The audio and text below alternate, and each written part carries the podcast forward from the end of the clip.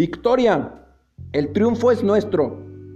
Y una vez pronunciadas estas palabras, el joven soldado Filipides, exhausto por el enorme esfuerzo, falleció.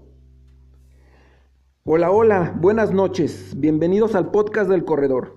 ¿Y qué mejor día para empezar este primer capítulo que un 7 de agosto, Día Internacional del Maratonista? Y es que la maratón es la prueba reina, el objetivo principal y más importante de la mayoría de los que amamos el running. Muchos dicen que es una experiencia que definitivamente les cambia la vida. Y es que es más que los 42 kilómetros y 195 metros de carrera. Son los meses de entrenamiento. Es sacrificar las salidas por las noches porque hay que madrugar para entrenar. Es vencer las ganas de quedarse en la cama una mañana fría. Es entrenar mientras los demás se van de fiesta. Es vencerse a uno mismo porque cuando parece que el cuerpo no puede más, se corre con el alma y con el espíritu. Pero ¿cuál es la historia del maratón y a qué se debe su nombre y su longitud? Todo tuvo lugar en el año 490 a.C. en la antigua Grecia, cuando Darío, el rey Medo, trató de conquistar Atenas. Cuando los atenienses se enteraron de los planes del rey, pidieron ayuda a los espartanos, pero estos se negaron de manera rotunda y los griegos tuvieron que afrontar la batalla ellos solos, suscitándose así la, batalla de Maratón, en la que 10.000 griegos derrotaron a centenares de miles de medos y persas.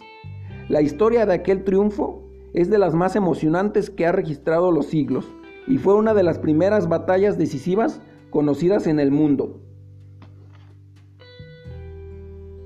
Una vez consumada la victoria de los griegos, estos enviaron al joven soldado Filipides, un campeón de carreras que había ganado para su patria la corona del Mirto en los famosos Juegos Olímpicos que se celebraban cada cinco años en los estados griegos, para que llevara la buena noticia a la capital.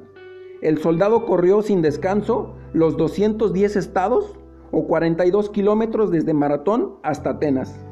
Al llegar pronunció, Victoria, el triunfo es nuestro y después falleció exhausto, pero con una mirada de orgullo y satisfacción en su rostro.